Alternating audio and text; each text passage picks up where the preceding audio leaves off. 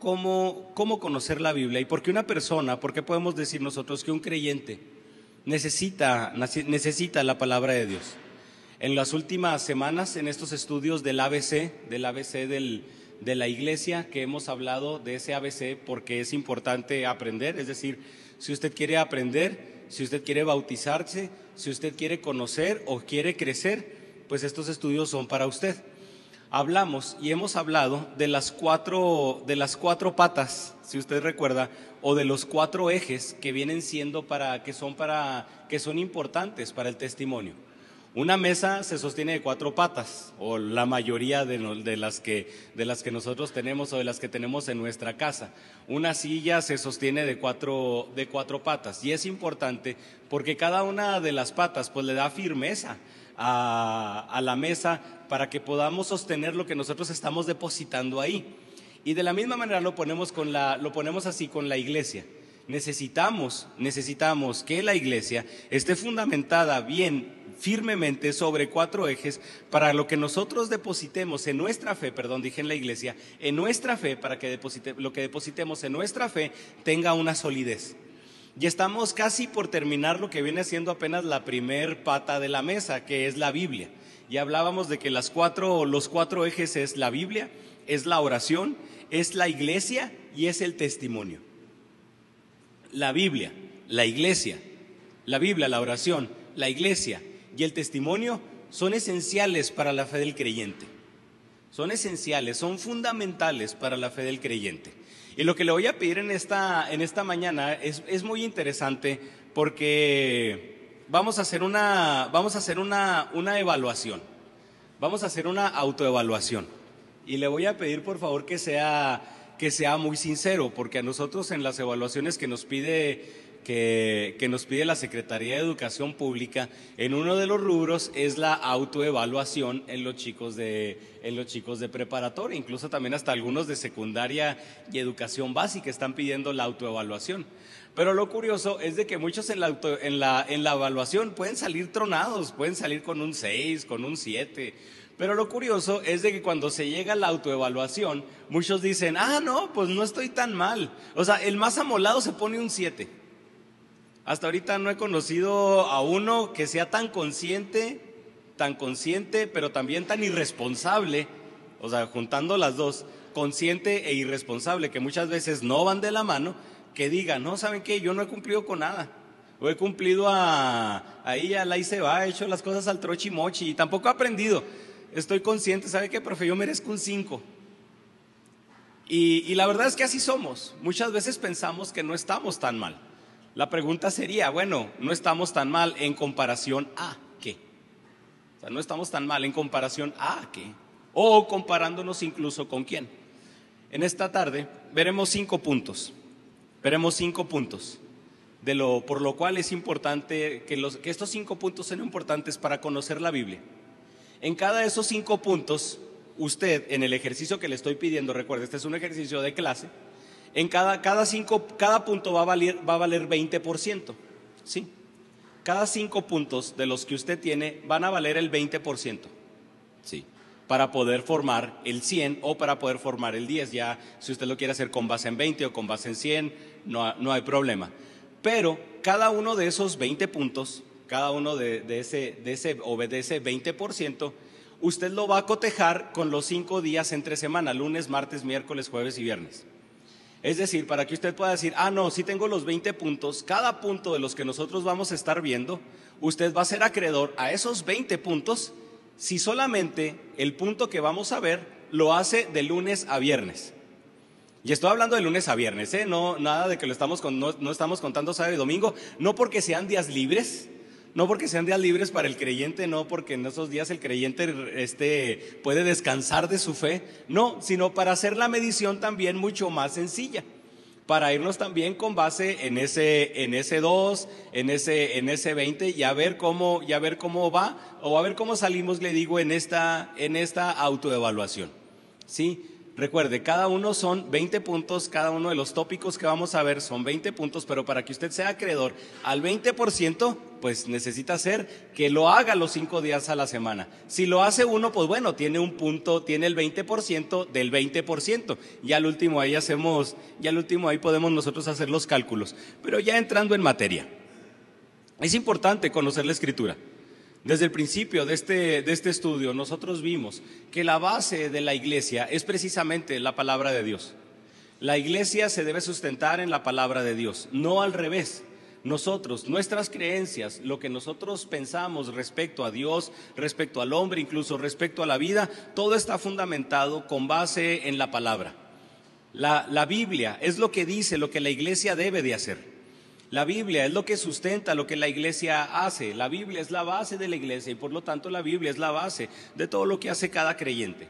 Pero entonces, si ahí decimos, pues la Biblia, entonces, si la Biblia es la base del creyente, pues eso nos llevaría al, primer postulado en el que nosotros podemos decir, si la Biblia es la base del creyente, entonces la Biblia para nosotros los cristianos es importante. Si la Biblia es la base del creyente, si la Biblia es la base de la iglesia, si yo como creyente y como parte de una iglesia, la Biblia es importante para mí, entonces yo como cristiano lo que hago, lo que hago es, es, atesorar la palabra. Es, es, amar la palabra, es convivir con la palabra, es utilizarla, es utilizar la palabra. ¿Por qué? Porque es la base, porque es lo que amo, porque amo tanto a Dios Dios me enamora cada día, recuerde lo que estábamos viendo en Oseas, Dios me enamora cada día y me interesa leer la carta de amor que Dios preparó para mí. Por lo tanto, es algo, es algo que trato de tener siempre presente, lo trato de cargar para todos lados. No sé si a alguien, a alguien, algunos de ustedes, de, de sus parejas, de sus amigos, les ha regalado algo y es una persona valiosa para usted y ustedes lo traen para todos lados, traen, no sé, el, colguije, el collar, el anillo, lo que sea.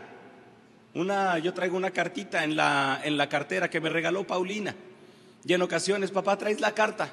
Sí, entonces saco, saco mi cartera, agarro la, agarro la carta y fíjese, me la regaló porque es un tesoro. Es un cofre, es un cofre del tesoro, lo que me dio Paulina. Y adentro de la, ya dentro de la cartita, ya adentro la cartita trae una sonrisita que dice Alfonso y Paulina. Entonces, mi hija, cuando me dice, ¿y la cartita, papá? Y yo saco mi cartera y agarro la, y saco el cofrecito, y saco el cofrecito del tesoro, ella se siente apreciada. Porque estoy guardando y estoy atesorando algo que ella me dio. Y con esto me quiero introducir de la misma manera. ¿Qué tanto atesoramos lo que Dios ha dado para revelarse a nosotros? ¿Qué tanto guardamos lo que Dios ha, ha, dado para darse a conocer a nosotros? Porque es la manera en la que nosotros lo podemos conocer. Es la manera en la que nosotros podemos saber de Él. Es la manera en la que cada uno de nosotros podemos llegar a Él. Ya hasta ahorita hemos conocido muchísimo de las escrituras, hemos hablado de, evidencia externa, hemos hablado de evidencia interna, de cómo confiar en la Biblia, hemos hablado de historia, hemos podido llegar incluso nosotros a la conclusión de decir, la Biblia es la palabra de Dios y la Biblia por lo tanto también es veraz. Y tenemos que conocer las escrituras y tenemos que seguir conociendo de las escrituras. Y tenemos que conocerlas primeramente, porque segunda Timoteo 2.15 dice, procura con diligencia presentarte a Dios aprobado como obrero que no tiene de qué avergonzarse. Y luego dice, que usa bien, que usa bien la palabra de verdad. La palabra de Dios es para utilizarla, hermano. Cuando hablamos de que la palabra de Dios se tiene que, tenemos que guardarla en nuestros corazones, no habla de que tenemos que hacer un hoyo y tenerla en lo más recóndito de nuestros corazones o meterla en un cajón donde ya no se vaya a usar. ¿Dónde está la Biblia? ¿La tienes guardada en tu corazón? Sí, excelente, bien guardada. Tan guardada que ni siquiera yo sé dónde la dejé. No, no habla de ese tipo de guardar, habla de utilizarla adecuadamente, habla de darle el uso necesario. Y Pablo le está diciendo a Timoteo, procura presentarte como obrero que no tiene de, qué avergonzarse, pero que usa bien la palabra de verdad. Primera de Pedro 2, capítulo 2, versículo 2 dice, desead como niños recién nacidos la leche espiritual no adulterada, para que por ella crezcáis, crezcáis para salvación. Aquí nosotros hemos visto, ya a lo largo del tiempo que llevamos aquí en la congregación, hemos visto, hemos visto niños que han estado creciendo aquí. Al último que tenemos esa, esa Josué que aquí está, que aquí está con nosotros. Y, y, yo no sé, Yasmín, si tú le diste un autocurso para crecimiento, si le diste, si lo pusiste a escuchar un audiolibro de cómo, de cómo crecer, si lo llevaste a un seminario de los cuatro pasos para que cómo, cómo puede crecer un niño sano. No, y ninguno de nosotros hizo eso. ¿Qué es lo que hicimos? Nada más, alimentarlo, darle de comer. Y, el resultado se da solo. Sabemos y podemos identificar cuando hay una anomalía en el crecimiento de un niño o en un niño, por qué no está creciendo, por qué se va desnutrido, por qué no va conforme a la tabla de crecimiento, de peso, de estatura. ¿Por qué? Porque algo, es, porque algo no está común. Y aquí es a lo primero que nos vamos. Está comiendo bien. Está comiendo bien, posiblemente tiene reflujo posiblemente a lo mejor no es intolerante a la lactosa, le está pasando algo, pero no está creciendo porque no está comiendo bien. Y es curioso ver o preguntarnos por qué a lo largo de nuestra vida cristiana seguimos igual. Hermano, pues es que no estamos creciendo. No estamos utilizando la palabra de Dios adecuadamente, no la usamos bien, por lo tanto no crecemos y seguimos batallando con las mismas cosas, las mismas problemáticas, nos siguen haciendo, nos siguen haciendo crisis y no alimentamos y no fortalecemos nuestra fe en Cristo. Seguimos creciendo en todo lo demás, seguimos creciendo en el conocimiento de todo lo demás, seguimos creciendo en, nuestra, en, nuestras, en nuestros quehaceres domésticos, en todo seguimos creciendo. Pero nuestro conocimiento bíblico sigue igual. Recuerde el ejercicio, los ejercicios que hemos estado haciendo para los que no vienen a la escuela dominical. Hasta ahorita ya la mayoría de los hermanos que han estado viniendo, ya la mayoría se saben los libros de la Biblia. Ya la mayoría. Ojo, los libros de la Biblia, ¿eh? no la Biblia, no se, no se asuste tampoco. Pero ya la mayoría, y hay, algunos hermanos que dicen, bueno, yo ya, ya me los estoy sabiendo, ya me los estoy aprendiendo, no me los sé así en orden, pero ya sé dónde se ubica cada uno. Oiga, hermano, 20 años, ¿cuánto tienen el cristianismo? ¿20 años? ¿10 años? ¿15 años? ¿Ya conoce su herramienta? Ya conoce su herramienta, ya conoce la, ya conoce la palabra, por lo menos conoce dónde se encuentran, dónde se encuentran ubicados. Y eso es, y eso es esencial, hermano. Eso es esencial. ¿Por qué? Porque a mí cuando me, me preguntan como, como psicólogo si conozco la herramienta que utilizamos, el manual diagnóstico de las enfermedades mentales, hermano, lo tengo que conocer. Tengo que actualizarme en las diferentes, en las diferentes versiones. Tengo que echarme un clavado si son los si son los mismos rubros de una, de una versión a otra para clasificar los diferentes padecimientos. Tengo que conocer, tengo que conocer de las diferentes enfermedades. Una, una cosa así tan, tan sencilla, tan sencilla. Anteriormente usted escuchaba Asperger, el síndrome. ¿Qué tiene el niño? Tiene un síndrome de Asperger. Últimamente usted ya no puede escuchar la palabra Asperger porque ya incluso se puso en el mismo autismo. Ya el Asperger es parte de un autismo. Ya no se clasifica como una enfermedad o como un padecimiento aparte. Le digo en algo tan sencillo y tenemos que conocer eso. ¿Cómo, están los avances en cuanto al TDAH? ¿Qué se, está, ¿Qué se está viendo? ¿Cómo diagnosticar un déficit de atención? Si realmente va con hiperactividad, con hipoactividad. Le digo todo ese tipo de cosas, porque mucha gente dice, es que tiene, y no dicen hiperactividad, es que tiene hiperactividad. O sea, esto ya como que se voló la barda. Ya hay que ir conociendo. Y la verdad, hermano, es que nos actualizamos en todo tipo de conocimiento siendo, siendo, no, no, bueno, yo sé que a veces no es el dedo en la llaga, pero siendo muy sincero, nos actualizamos de personajes de series, nos actualizamos de las últimas cuestiones de, de, aparatos electrónicos. Y lo más maravilloso es por qué. Y es algo maravilloso, porque se ha comprobado que el cerebro nunca pierde la capacidad de aprendizaje. Nunca pierde, el cerebro nunca pierde la capacidad de aprendizaje. Perdemos interés, pero no capacidad de aprendizaje. Y eso es diferente. Salmo 119, 11. En mi corazón he guardado tus dichos para no pecar contra ti. Salmo 119, 38. Confirma tu palabra a tu siervo que te teme. Confirma tu palabra. Tu palabra a tu siervo que te teme. Salmo 119, 5. Lámpara es a mis pies tu palabra y lumbrera a mi camino.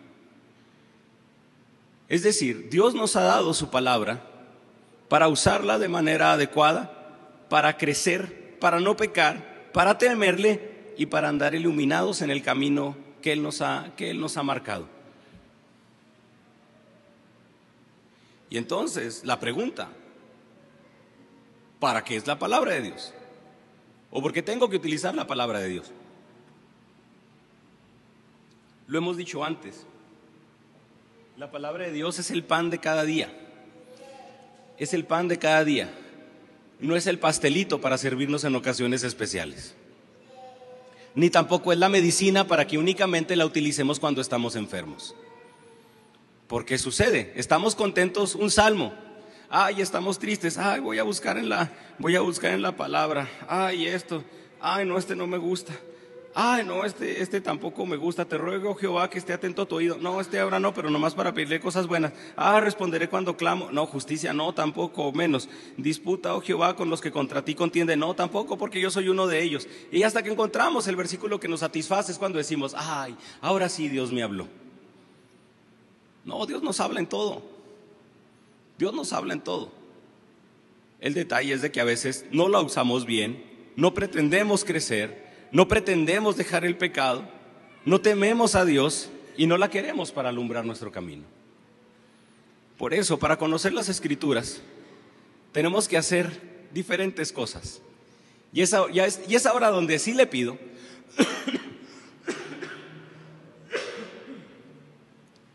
Es ahora donde sí le pido que saque, que saque ahora sí su 20, sus, sus diferentes calificaciones de 20%.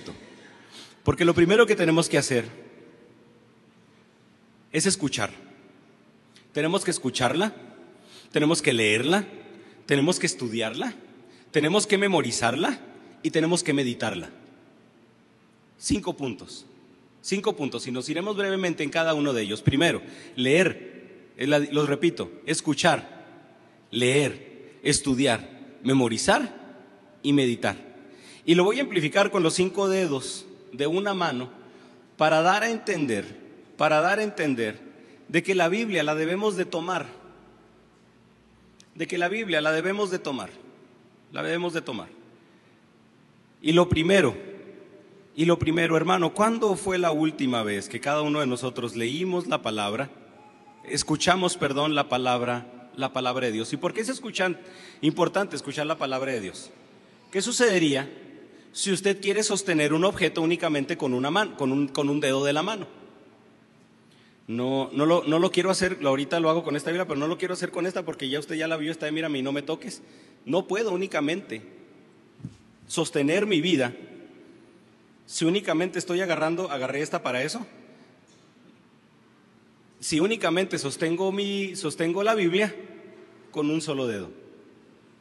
Con un solo dedo. Si pretendo sostenerla, si pretendo conocer la palabra de Dios, si pretendo conocer a Dios únicamente estudiando, estudiándola, escuchando la palabra de Dios, ¿qué va a hacer? ¿Qué va a pasar? No necesita ni siquiera venir Satanás para que la Biblia se me vaya, para que el conocimiento bíblico se me vaya de las manos. Yo sé que muchos de ustedes han de coincidir con esto que voy a decir, pero dicen, es que de todas maneras voy el domingo y escucho la predicación y a veces el lunes ya no me acuerdo. A todos nos pasa, hermano. A todos nos pasa. Me pasa a mí, que soy el que lo predica, que, en ocasiones se me olvida, se me va. Lo necesitamos traer fresco. ¿Y qué sucede si únicamente basamos nuestra vida espiritual, nuestro estudio de la palabra de Dios, nuestro conocimiento de la palabra de Dios, únicamente en escuchar? No necesito hacer nada, hermano, se va a caer sola. Se va a caer sola. Ni siquiera necesita venir el diablo a quitarme la palabra de Dios, se me va a caer sola. Y entonces en esto, ¿cómo está su 20% en cuanto a escuchar la palabra?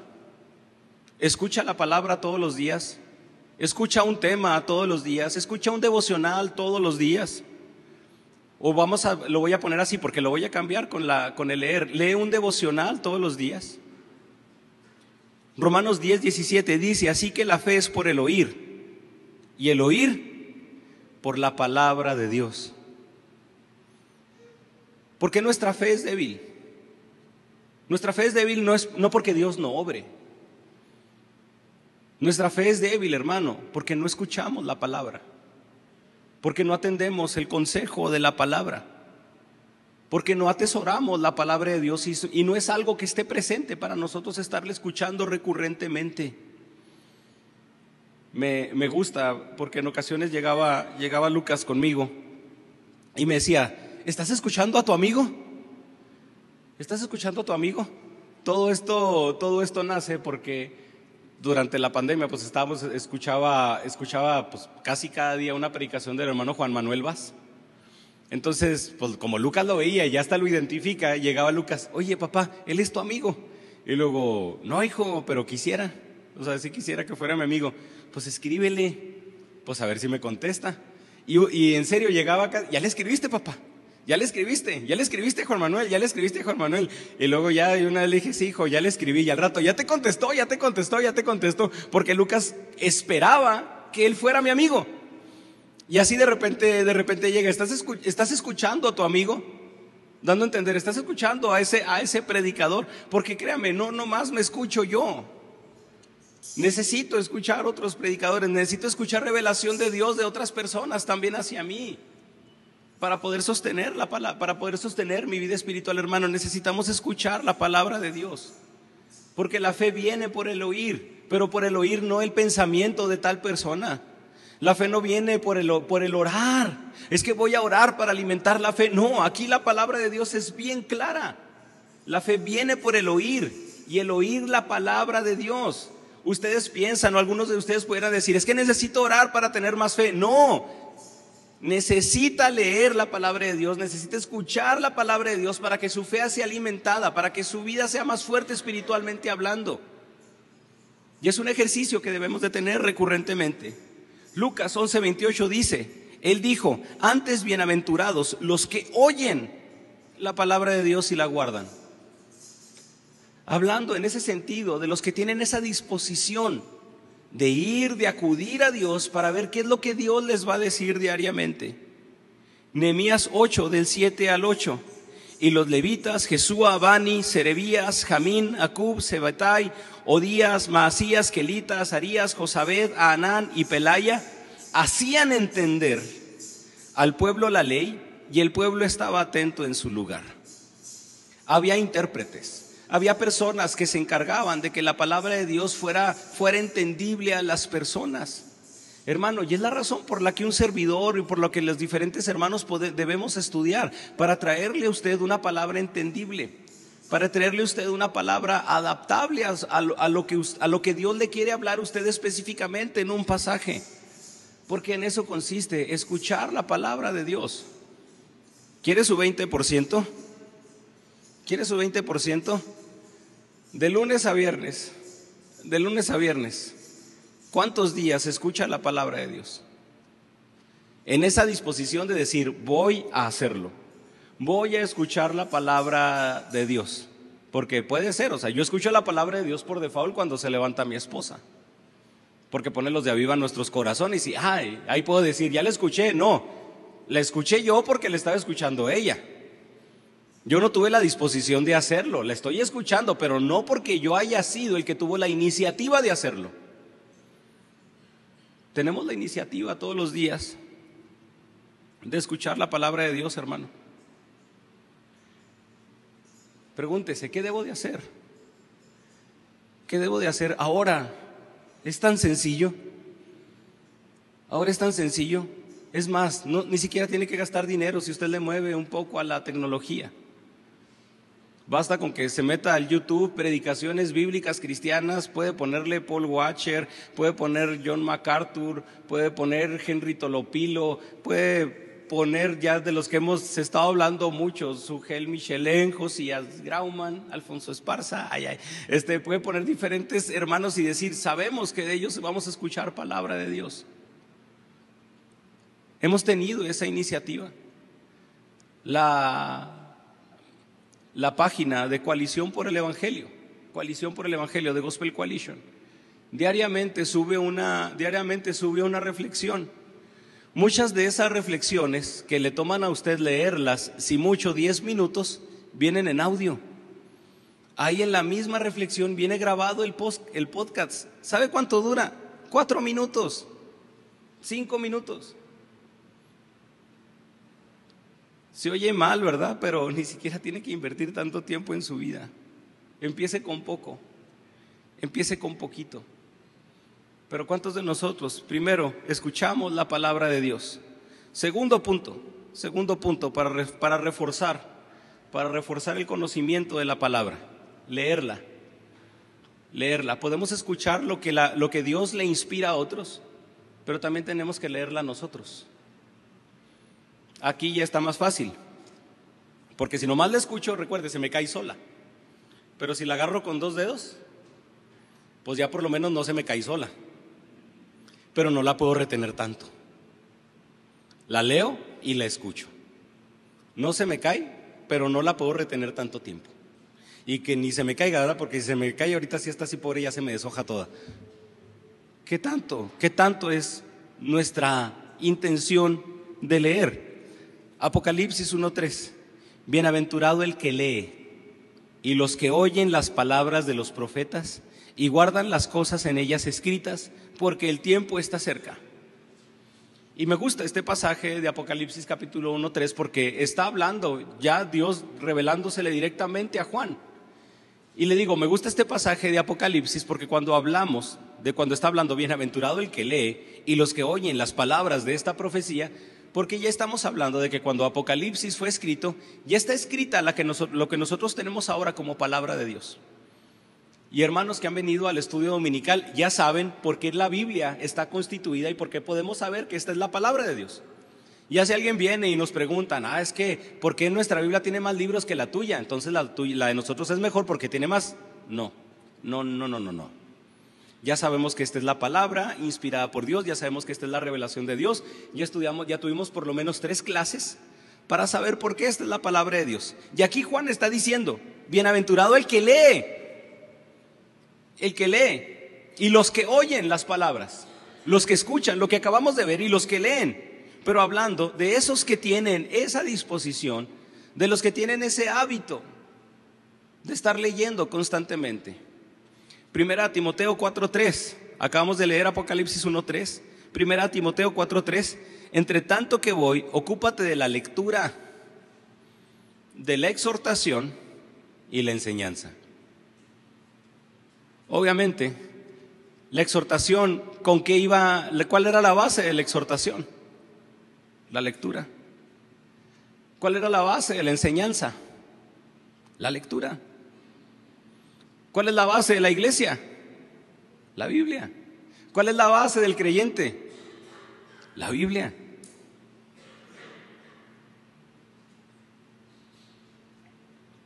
Oiga, hermano, ama la Biblia, sí. ¿Le gusta escuchar la voz de Dios? Sí. ¿Qué nos dijo Dios esta semana? ¿Qué nos dijo Dios? ¿Qué le habló Dios? Le voy a hacer una confesión. Hace tiempo, por algunas razones, hubo ahí un malentendido en una cuestión de comunicación y no preparé, no preparé la predicación. No preparé una predicación. Ese domingo predicamos de Santiago capítulo 5. ¿De qué, ¿Por qué cree que le compartí Santiago capítulo 5? Porque eso fue lo que Dios me dijo a mí esa semana particularmente. Una cosa, una cosa es la preparación que yo tengo para la predicación. Y otra cosa, totalmente aislada, no diferente, pero sí aislada, lo que Dios me dice a mí de manera individual. Pudiéramos tener eso. Y le digo, no es con ese afán de, ay, hermano, todos los días lee la Biblia. No, hermano, fue no fuera que todos los días leyera la Biblia. Tengo la disposición, pero muchas veces me falta tanto el hábito. Porque estoy en la misma lucha en la que usted se encuentra. Pero fíjese, ocúpate en la lectura. Bienaventurado el que lee. Pero cuando leemos, y aquí es lo importante, hermano, no es cuando nos, no es cuando nos sobra tiempo, porque yo sé que a ninguno de nosotros nos sobra. Y si nos sobra un piquito de tiempo, muchas veces lo utilizamos o en descansar, o en estar relajados, en ocio, que no está mal. Y digo, no está mal, ya después de haber descansado, en recreación. Pero siendo sincero, hermano, con ustedes, la solución para su paz no es la recreación. La solución para su paz no es el descanso. La solución para su paz no es los momentos de ocio. Usted necesita que Dios se desarrolle en usted para que haya paz. Usted necesita que el Espíritu Santo crezca en usted para que haya paz. Usted necesita conocer qué es lo que Dios quiere de usted y qué es lo que quiere decirle usted para que haya paz. ¿Dónde lo va a obtener? En la palabra de Dios. En la palabra de Dios. Por eso, ¿cómo está su 20% de lectura? ¿Cómo está su 20% de escuchar? ¿Cómo está su 20% de lectura? Y tercero, nuestro tiempo de estudio.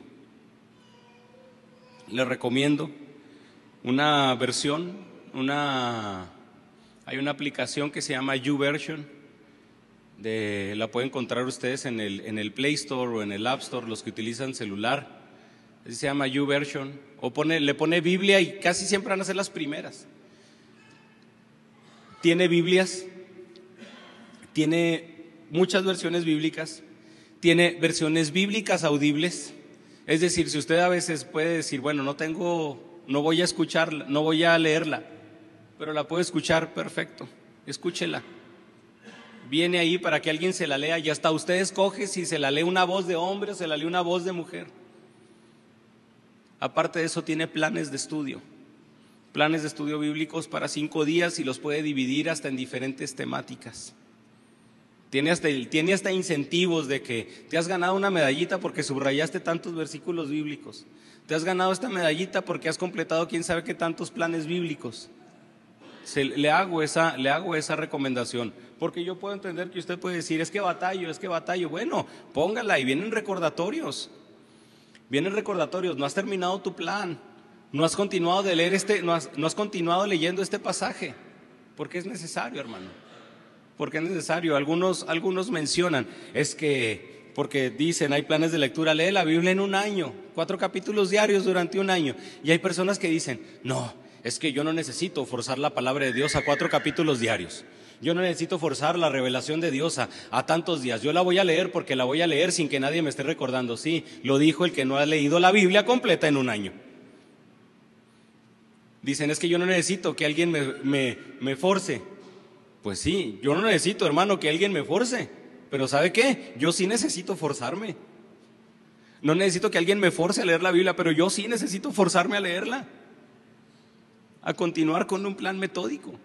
Y es la razón, es por la que aquí estudiamos la Biblia de manera expositiva es la razón por la que aquí no vamos en cuanto a estudios bíblicos conforme a lo que está pasando afuera. No, leemos la palabra de Dios, estudiamos la palabra de Dios. Oiga, hermano, ¿qué hacen en su iglesia? Estudiamos la palabra de Dios. Hay actividades aparte, sí, pero hay palabra de Dios. Oiga, ¿qué me ofrece, pastor, en su iglesia? Te ofrezco palabra de Dios. Porque es lo que la gente necesita. Escuchar la palabra de Dios, leer la palabra de Dios. Tercero, estudiar la palabra de Dios. Y aquí, si lo quiere ver, pues, si quiere ponerlo con estos dos dedos o lo ponemos con estos tres, por lo menos ya está más fuerte. Ya no se cae tan fácil. Escucharla, leerla y estudiarla. Estudiarla. ¿Por qué es importante el estudio? ¿Por qué es importante el estudio? Porque es importante la comprensión, hermano. Ahora, en, cuestiones de educación, no solamente se checa el nivel de lectura, qué tantas palabras lees por minuto, también se checa la comprensión lectora. Es importante qué tan rápido lee una persona, pero también es muy importante qué tanto comprende de lo que leyó. Eso, eso es fundamental.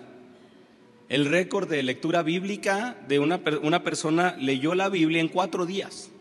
En cuatro días. Se menciona que no durmió pero pudo leer y pudo completar la Biblia en cuatro días. Pregunta, ¿cuánto meditó? ¿Cuánto estudió? ¿Cuánto retuvo?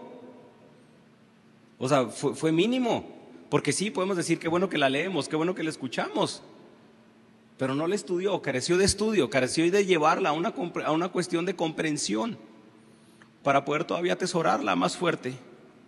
Hechos 17:11 dice, los de Berea eran más nobles que los que estaban en Tesalónica, pues recibieron la palabra con toda solicitud.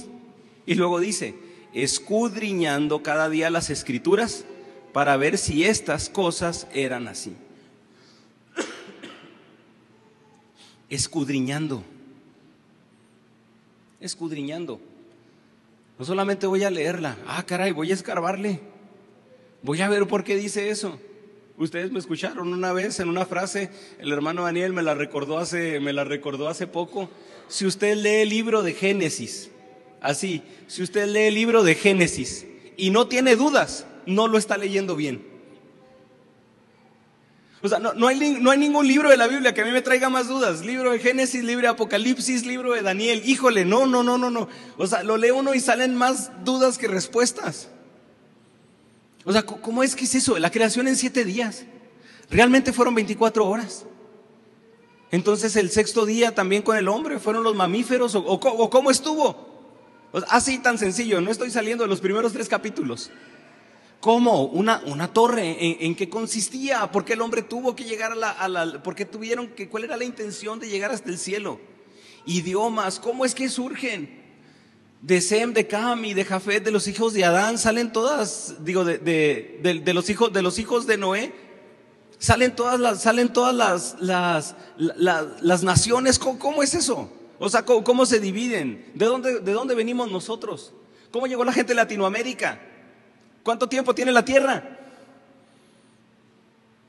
Y luego todavía sí nos vamos con los hijos y las hijas de Jacob y todo el merequetengue novelero que traían entre ellos.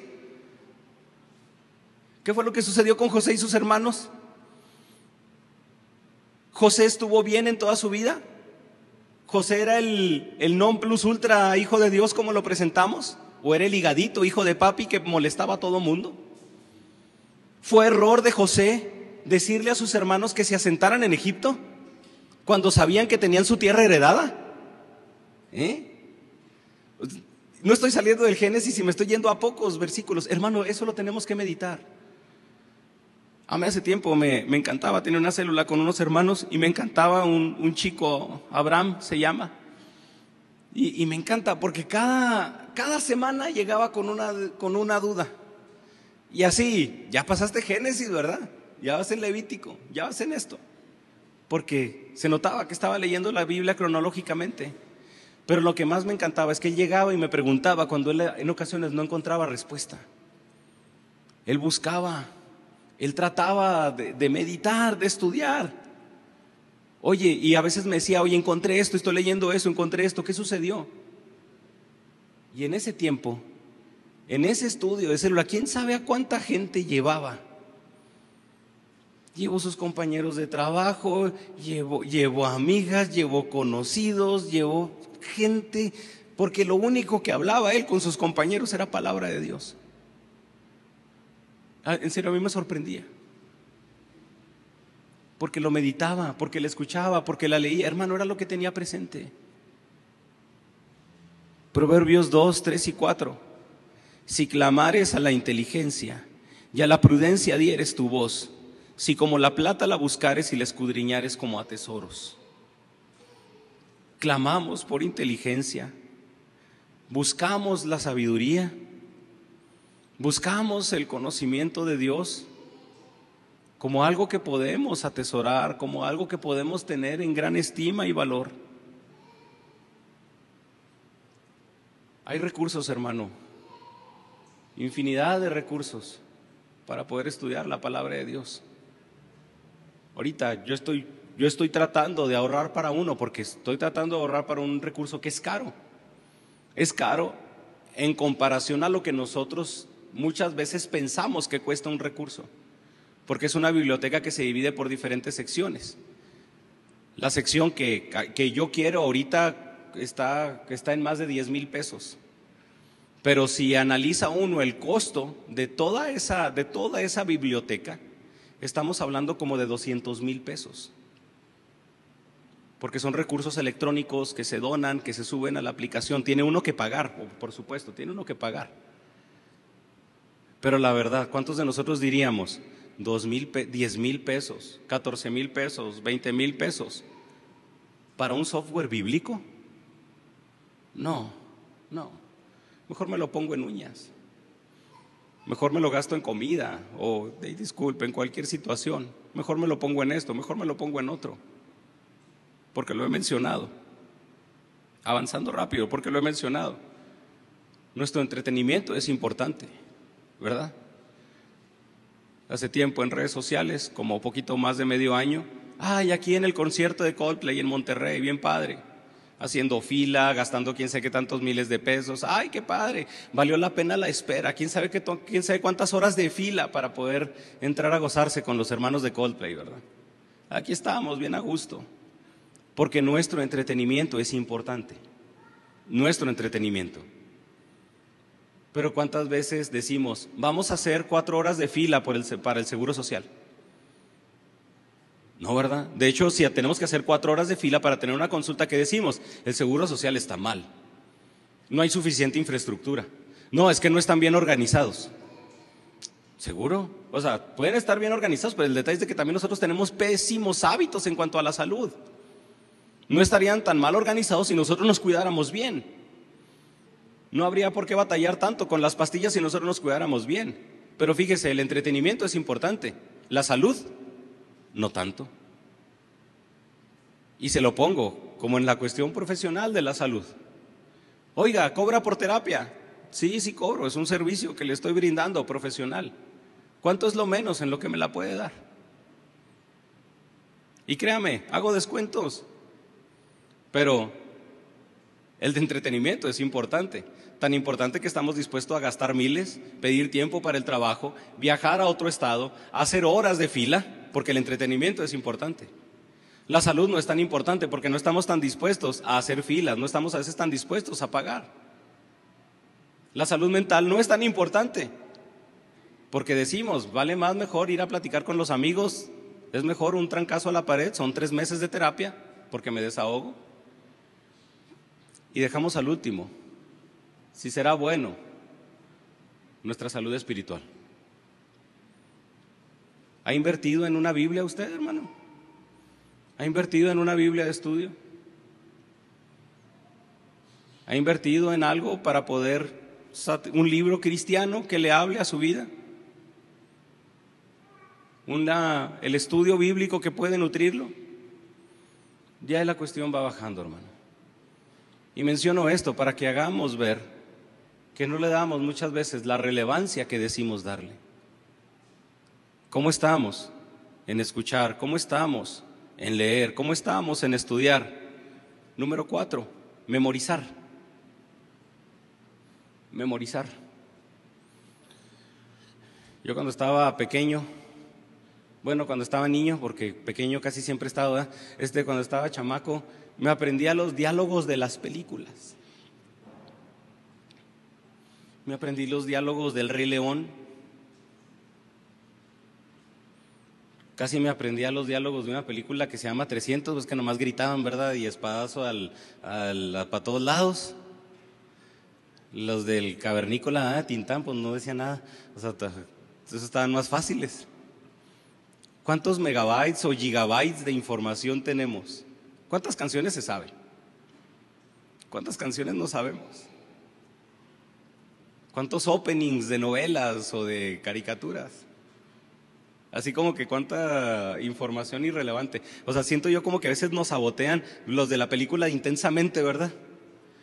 Ah, mira, el libro de Filipenses, bórralo. ¿pero, qué, ¿Pero qué hacemos con la canción de Torero de Chayanne? No, esa déjala, es bien importante, esa sí hay que ponerla ahí. No parece ser que nos autosaboteamos. Pero el detalle es eso, le digo, la intención. ¿Y por qué es importante memorizar la palabra? Vamos un poco a la, o ponga en imagen, o ponga en su mente la imagen de cuando Jesús estaba en el desierto. Estaba Jesús en el desierto después de haber sido bautizado, se va, se interna en el desierto a orar, a tener esa comunión directa con su Padre. Llega Satanás, llega para tratarlo de tentar y le dice, ¿qué onda Jesús? ¿Cómo estás? Bien, ¿y tú? Oye, ya te vi que tienes hambre. Ya te vi que tienes hambre. Sí, tengo mucha hambre. O sea, 40 días aquí, con el sol y sudando.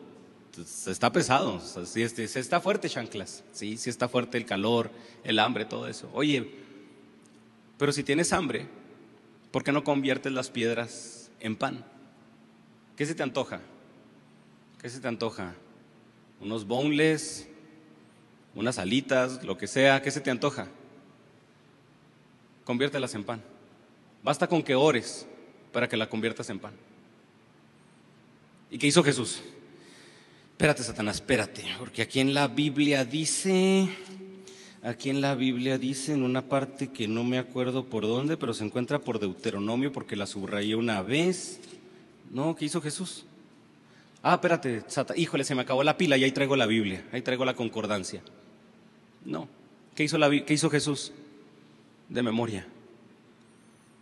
Escrito está, no solo de pan vivir el hombre. Vuelve Satanás. No, sabe, no se sabe cuánto tiempo fue entre una tentación y otra, pero después viene Satanás. Lo lleva al pináculo del templo. Cállate, tírate. Y utiliza la Biblia, Satanás. Escrito está que Él te protegerá, sus ángeles mandará. ¿Y qué hace Jesús nuevamente? De memoria. Escrito está, no tentarás al Señor tu Dios. La tercera tentación lo lleva a lo alto para poder ver los reinos.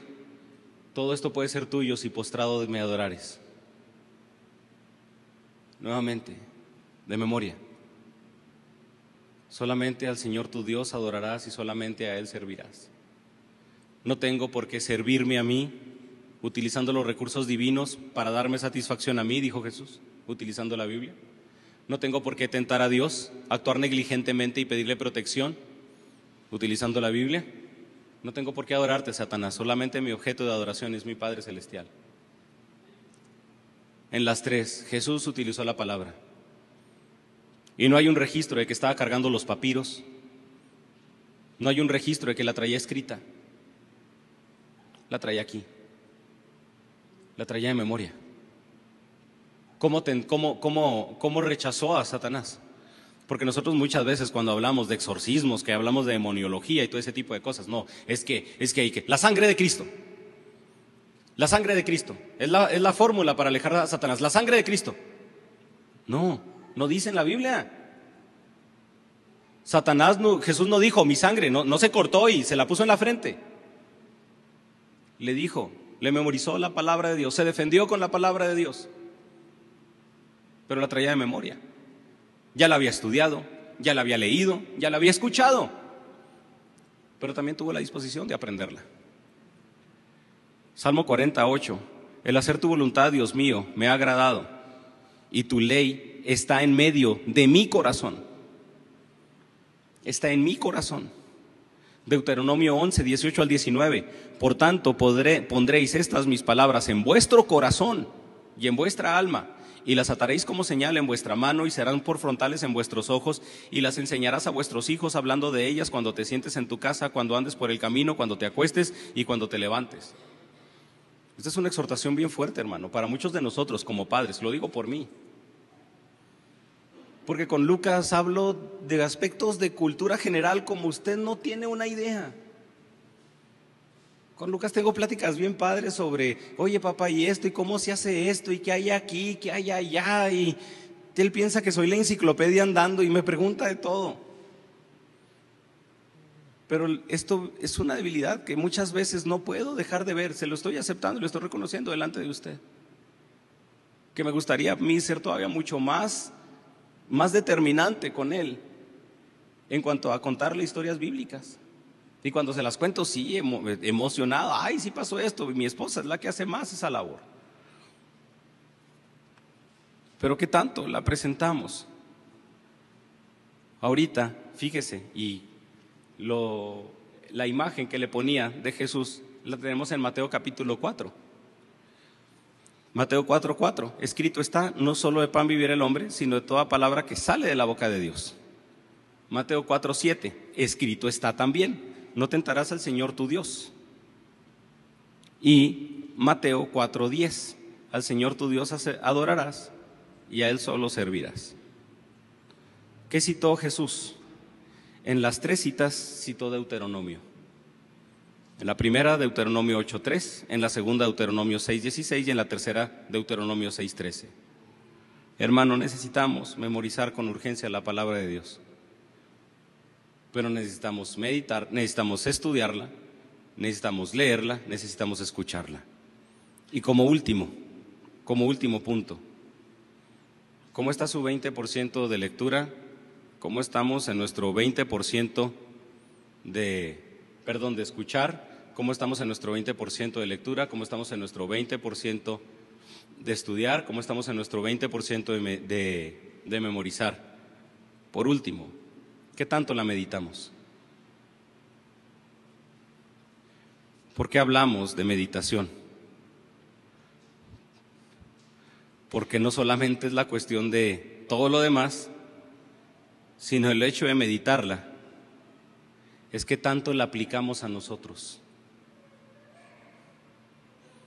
¿Qué tanto la aplicamos a nosotros?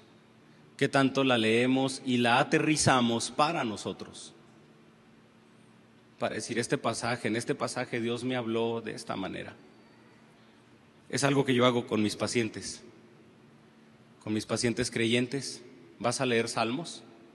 Con algunos es porque son diferentes ejercicios que pretendo hacer con los salmos, dependiendo de la situación obviamente con la que vengan. Pero, primer pregunta, ¿cuáles son los sentimientos del salmista cuando empezó escribiendo el salmo? Segundo, ¿cuál es, cuál es, la, cuál es el carácter de Dios que puedes ver en el salmo conforme a lo que escribió el salmista? Tercero, tercer pregunta, ¿cuáles son los sentimientos nuevos del escritor? El ejemplo famosísimo del Salmo 3, oh Jehová, muchos son, se han multiplicado mis adversarios. Son muchos los que se han levantado contra mí. ¿Qué leemos? Desesperanza, frustración, cansancio, soledad. Oh Jehová, tú eres escudo alrededor de mí. ¿Cuál es el carácter de Jehová, de Dios, un Dios protector?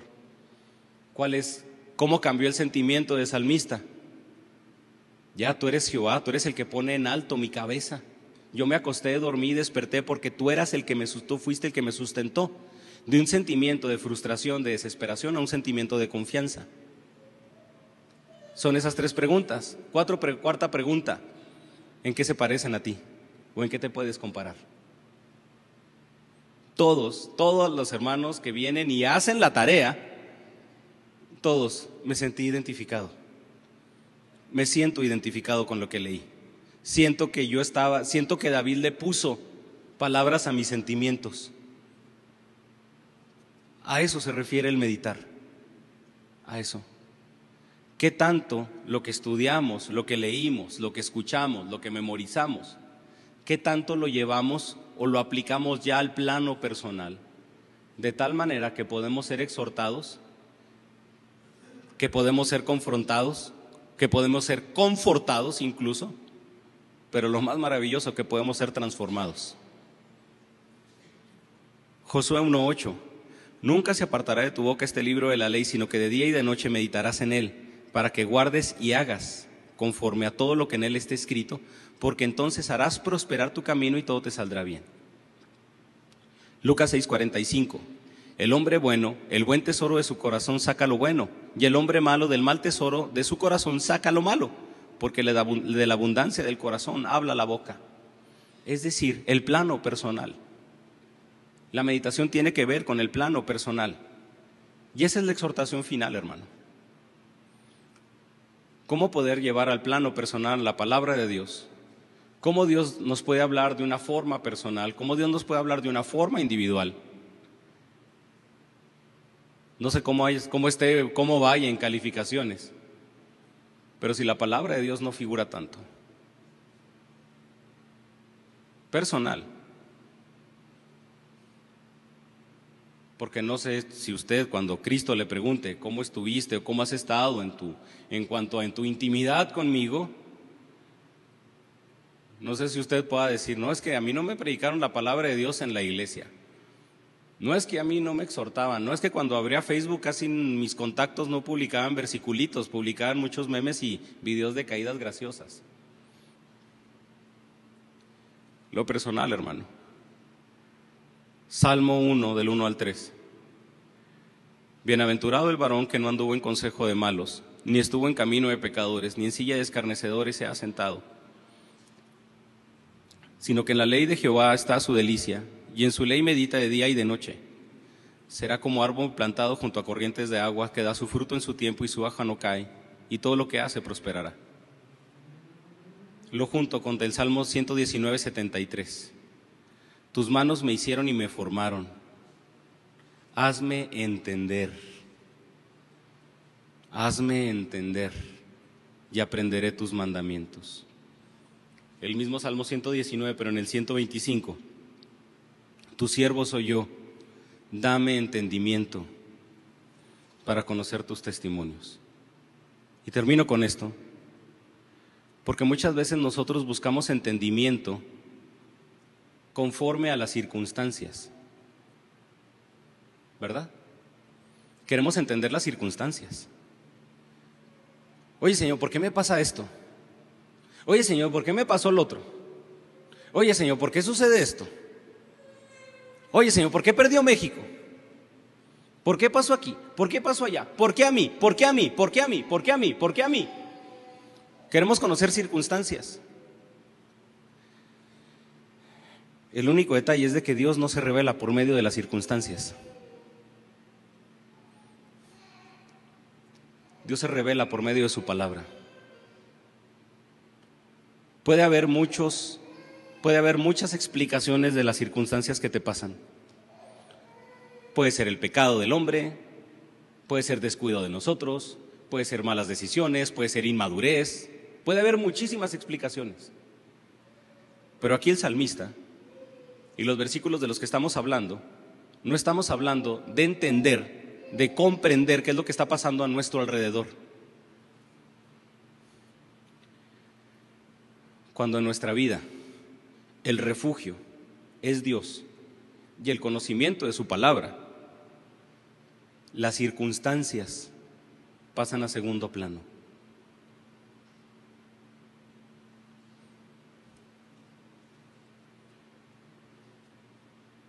Y lo podemos ver en la palabra de Dios. Vemos a un Jesús en la cruz, no crucificándose y preguntándole a Dios respecto a su bienestar, comprendiendo que había sido entregado con un propósito específico. Vemos a través de la historia un libro que le he recomendado mucho, Los mártires. No vemos a los creyentes muriendo desde el siglo I, desde el siglo I hasta el siglo XVII. Es un libro gruesísimo. Relata todos los martirios de los creyentes, de los cristianos, desde el siglo I hasta el siglo XVII. Y no veo yo en, los, en ese libro hermanos preguntando qué sucedió con las circunstancias. Siendo fieles a la palabra de Dios a pesar de las circunstancias. Porque lo importante de este último punto de la meditación es lo que Dios le quiere enseñar a usted. Es lo que Dios le quiere revelar a usted. Pero también, también, antes de revelarse, Dios se quiere formar en usted. Queremos utilizar la palabra de Dios como una bolita de cristal. Queremos utilizar la palabra de Dios como, como, como si fuera como, como, si fuera así la, la bolita de cristal, como si fuera el oráculo para poder decirnos nuestro futuro. Cuando la palabra de Dios es el recurso de Dios, es el recurso que Dios nos ha dado para que también seamos transformados por Él y por su Espíritu para cumplir su voluntad. La parábola de Dios no es una... De ahora en adelante le pido por favor que no vea la palabra de Dios como una bolita de cristal. Vamos a ver la palabra de Dios como un cincel. Vamos a ver la palabra de Dios como un cincel. Vamos a ver la palabra de Dios como unas manos del alfarero. Vamos a ver la palabra de Dios como aquello que Dios nos ha dado para forjarnos conforme a Él. No es, como, no es cuestión de meditación, de dejar la mente en blanco, no. Esa es una meditación vacía. Es reflexionar a la luz de lo que hemos leído, de lo que hemos, de lo que hemos estudiado, para poderlo entender y pedirle al Espíritu Santo que lo podamos aplicar. Se trata de centrar nuestro pensamiento, nuestra vida, en la palabra, para que Dios conforme nuestras vidas a su voluntad. No está centrado en nosotros, está centrado en Él. Y ya por último, la pregunta, ¿cómo estuvimos en calificación, hermano? No le digo la mía, no se preocupe, tampoco es muy buena. Yo sé que no es esperanza. Yo sé que no es mucha esperanza, lo que le puedo decir es como cuando un padre llega, es que mi hijo salió muy mal. No se preocupen, toda esa, en esa materia todos salieron mal. Yo sé que no es la esperanza. Lo que quiero que entienda es de que todos estamos en esa lucha pero por favor luche. Hay unos que no están en la lucha, porque ni siquiera están batallando. ¿Lees la Biblia? No, ahí está. O sea, no se ve esfuerzo. Hermano, vamos a luchar. Vamos a mortificar nuestra carne. Vamos a apartar nuestro tiempo para que Dios utilice este cincel, estas manos que nos ha dado para transformarnos conforme a Él. Ese es el objetivo de la meditación del estudio, de la memorización, del aprendizaje, de la lectura de la palabra.